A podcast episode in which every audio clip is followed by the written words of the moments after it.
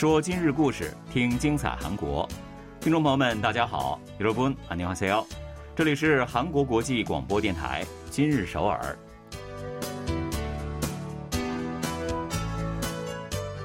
聚焦今日首尔，体会当下韩国。让我们带您走遍韩国的每个角落。让我们把最真实的韩国送到您的耳边。各位听众，大家好，我是主持人朴龙军，我是主持人婉玲，非常高兴跟大家相会在今日首尔。嗯， 我记得呢，好像是一两年以前啊，看过一个新闻报道说。日本好像在地铁站里呢，开设了一种叫共享办公室的地方，就是方便乘客呢就近去办公。嗯，是的，其实据我所知啊，在韩国国内的个别地铁站的站点内啊，也有类似共享办公室概念的空间呢。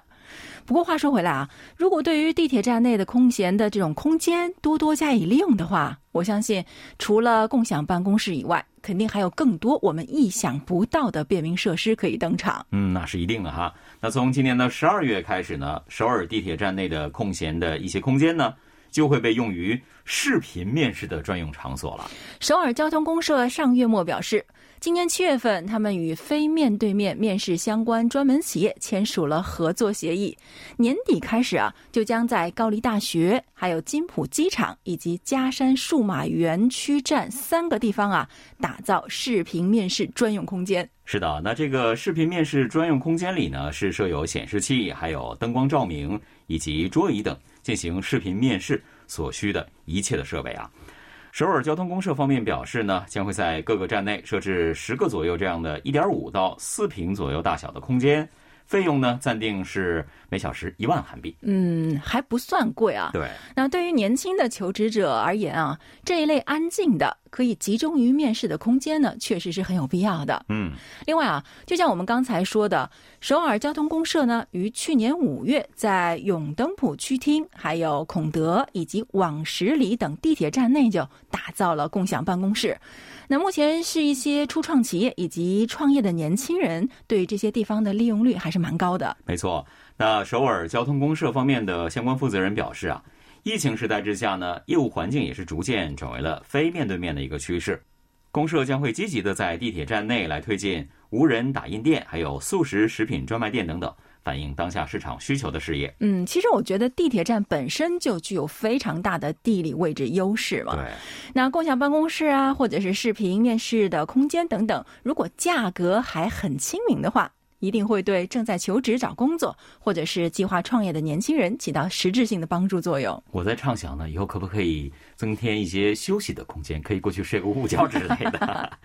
好的，那接下来呢，我们一起走进今天的今日首尔吧，看看为您安排了哪些内容呢？韩国本土作品的字幕服务多是为听觉障碍者们提供的。现如今，一般的观众也对韩文字幕有很大的需求。越来越多的 OTT 平台因此扩大了韩国影视作品字幕的服务范围。这到底是怎么个情况呢？图书馆和元宇宙技术相结合，会擦出怎样的火花呢？国内多家的图书馆不仅在元宇宙平台打造了假想版。还积极的推出了各色的订阅服务，以吸引更多的民众将视线锁定在书籍内容上。我们每天收听的音源也对气候造成了负面影响，这一点大家意识到了吗？韩流粉丝为拯救地球、应对气候危机，向国内主要应援企业发布声明，要求实现百分百可再生能源的使用，呼吁应援企业为环保早日采取行动。好的，稍后呢就一起走进今天的今日事儿，带大家一起了解一下本期这三条消息的详细内容吧。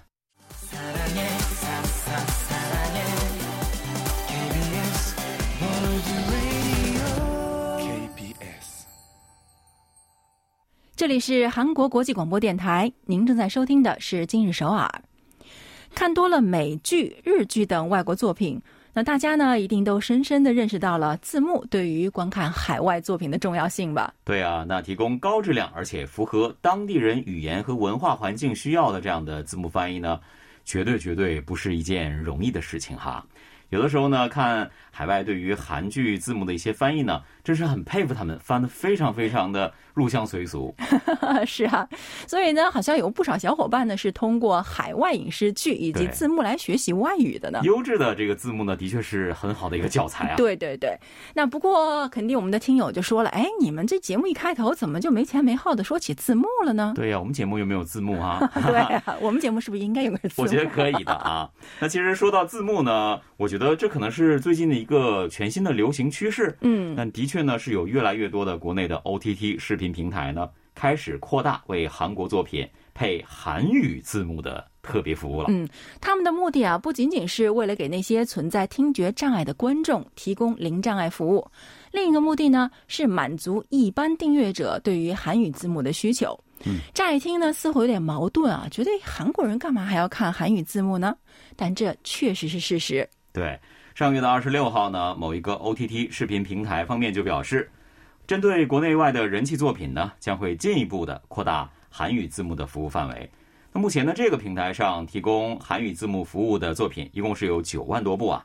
那和二零一八年的五万部相比的话，明显是大幅增加了。嗯，平台方面还表示啊，除了加大对于海外作品的韩文字幕供应之外啊，观看国内本土作品时，对于韩文字幕的需求也较过去有所增加。所以在此影响之下，配有韩文字幕的国内作品数量呢，也一并增加了。嗯，根据了解到呢，近来人气电视剧在播出四十八小时之内呢，就会提供这样的韩文字幕了。上个月的中旬，另外一个 OTT 平台呢也公开表示说，将会对包括柔美的《细胞小将》第一季、第二季在内的人气韩剧，以及最新的电影、综艺等等，一共是八十四部的作品，都会提供韩文字幕服务的。各大 OTT 平台上提供的零障碍字幕呢，都是韩文隐藏式字幕，又称 CC 字幕，是包括台词、还有说话人的姓名、背景音乐以及音响信息的形态。有一个海外 OTT 平台啊，在国内提供的全部作品中都配有隐藏式字幕。是的，那出现这样的一个趋势呢，最早就是因为这个平台在国内大获人气，有不少的使用者表示说，韩国本土作品伴有韩文字幕的话，可能看起来会更方便一些。有的网友也说了，配有韩文字幕的韩剧呢，看起来更容易投入进去。呀，我对此真的是深有同感啊！哦嗯，我经常看的时候，一般都会把这个韩文字幕打开，要不然哦我就觉得有时候听不懂在说什么。我是在洗碗的时候一定会打开的，因为那个 水流声实在太影响我的听力。对啊，所以就很多人表示啊，说是熟悉了配有韩文字幕的影视作品，那没有字幕的韩剧呢，简直很难看下去了。对于美剧、日剧等海外作品字幕非常熟悉的观众们呢，对于韩文字幕呢，也丝毫不觉得碍眼或者是排斥。那久而久之呢，隐藏式字幕除了对听觉障碍人士有帮助以外呢，在一般的观众之间也是获得了热烈的反响啊。本土作品是否配有韩文字幕，这已经成为了订阅 OTT 平台的标准之一了。嗯，没错。那我不是刚才说我也经常看这个本土作品的字幕嘛？嗯，其实我就发现啊，你看着看着就觉得，哎，字幕本身好像也是另外一个看点。是。那之所以这么说啊，是因为这个隐藏式的字幕真的好像是在阅读剧本一样，它对于主人公的一个表情、一个姿态，还有发生的任何声音啊，它都会用文字来描述，对让人感觉很新鲜的。可以审视演员们的演技。我反正也是几乎天天都会看这个 OTT 平台，而且订阅了不止一个呢。那好像还没有特别特别的留意过这个韩文字幕是不是全都有了。看来我有事儿要干了，等一下下了节目我就要去检查，好好看看。是不是每一个平台都有。好的，接下来呢我们休息一下，来听一首歌曲，十厘米和 Big Naughty 演唱的《就十厘米》，不要走开，马上回来。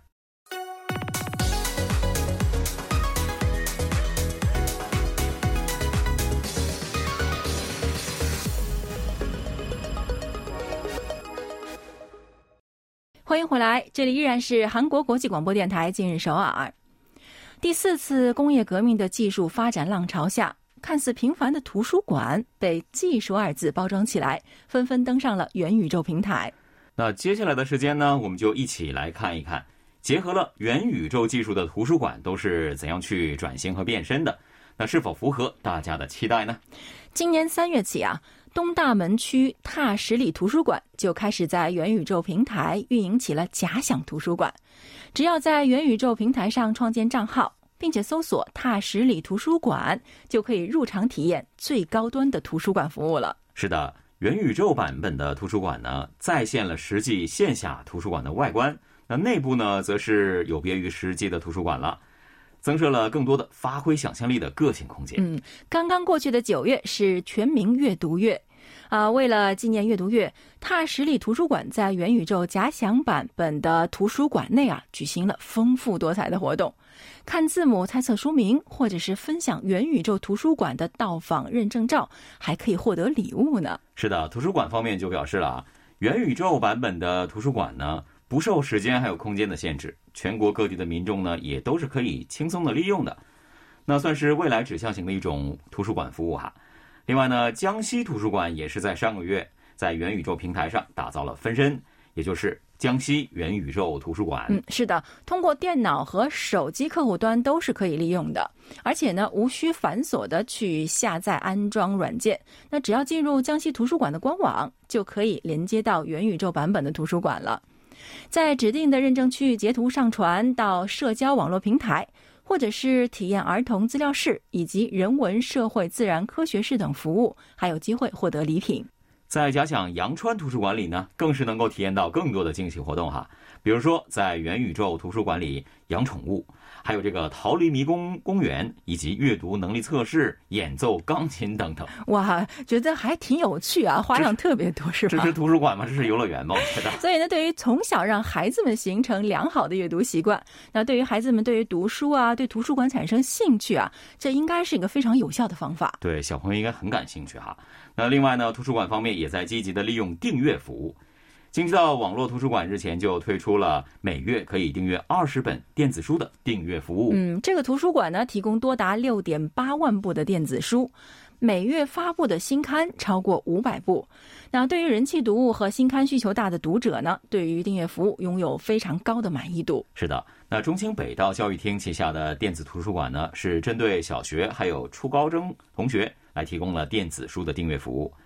这样一来的话呢，就可以不受人员限制，不受时空的限制，第一时间接触到最热门以及最新的读物了。京畿道中央教育图书馆呢，干脆免费发放人气电子书平台的订阅券，从十月一日到十二月三十一日。向读者免费提供国内最有名的电子书平台订阅券，在平台上呢，可以供读者们阅读的书籍啊，超过十二万部。是的，除了这样的对电子书的订阅服务之外呢，还有的图书馆是提供纸质书籍订阅服务，有的图书馆呢是干脆就每个月定期的把一些图书寄到读者的家中，那有的图书馆呢，只要选择了个人的兴趣领域，就可以每个月自由的选择三本书啊，然后呢。在指定的日期前往图书馆领取。嗯，这些服务真的是非常周到啊。对。那随着各类视频平台和文化内容的登场，人们越来越远离书籍啊，其实是一个不争的事实。所以，诸如此类的元宇宙图书馆也好，或者是图书订阅服务也好，对于吸引人们重新拿起书籍去阅读，它的效果啊，还是十分令人期待的。没错，那下了节目呢，除了我去查看字幕之外，我还要去 浏览一下这样的图书馆来看一看。好忙啊！是，好的，接下来呢，再来听一首歌曲吧，是由 Oh My Girl 演唱的《秘密庭院》。不要走开，马上回来。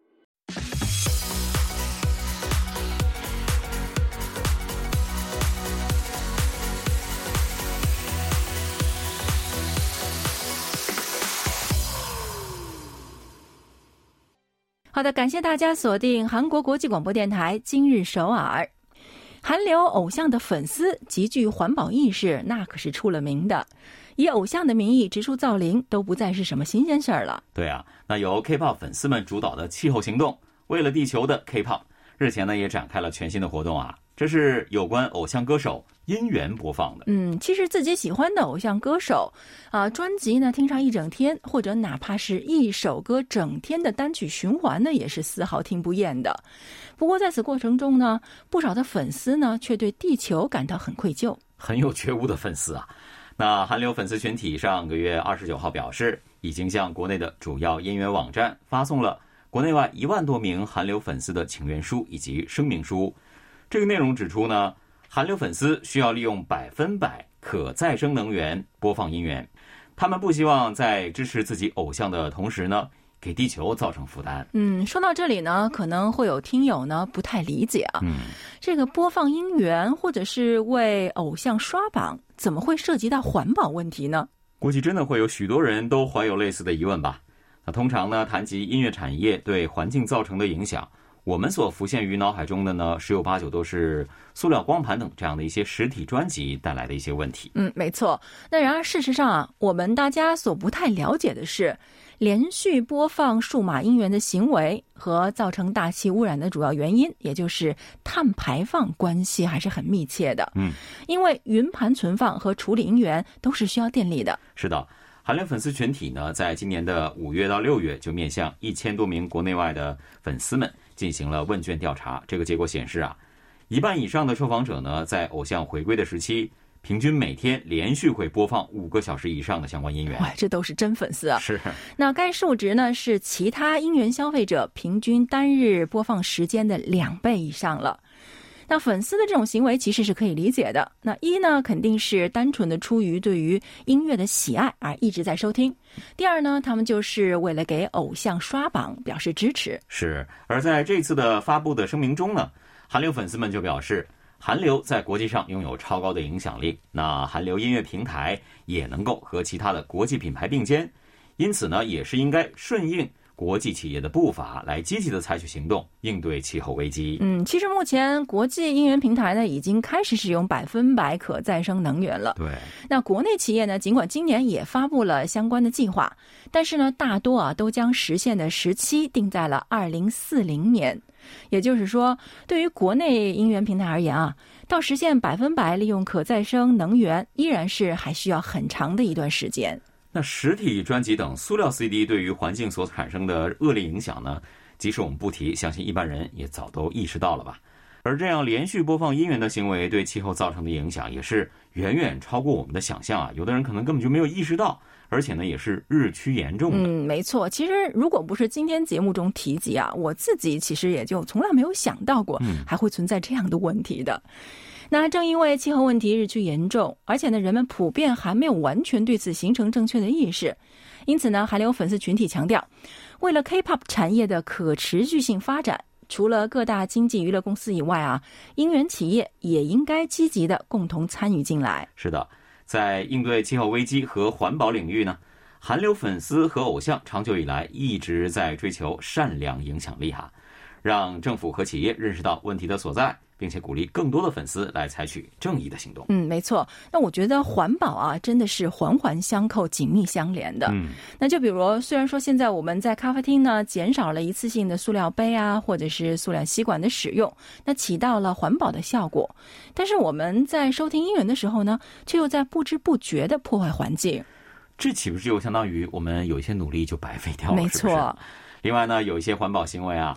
一般的民众呢，是可以从生活中的小事做起的，而有的气候问题呢，就好比我们今天提及的音源播放啊，如果说企业不积极的采取行动的话，那我们也只能是心有余而力不足了，我们也不可能不听音乐，对吧？对，所以呢，希望国内音源企业的相关计划能够加速实施，将百分百利用可再生能源的时间点从二零四零年大幅提前，为保护地球一同贡献一份力量。好的，听众朋友，今天的今日首尔节目呢，到此就结束了。感谢各位的收听。节目最后呢，送给你一首歌曲，是由张凡俊演唱的《在摇曳的花海中感受你的洗发水香气》。好的，听众朋友们，我们下期再见。안녕히계세 요。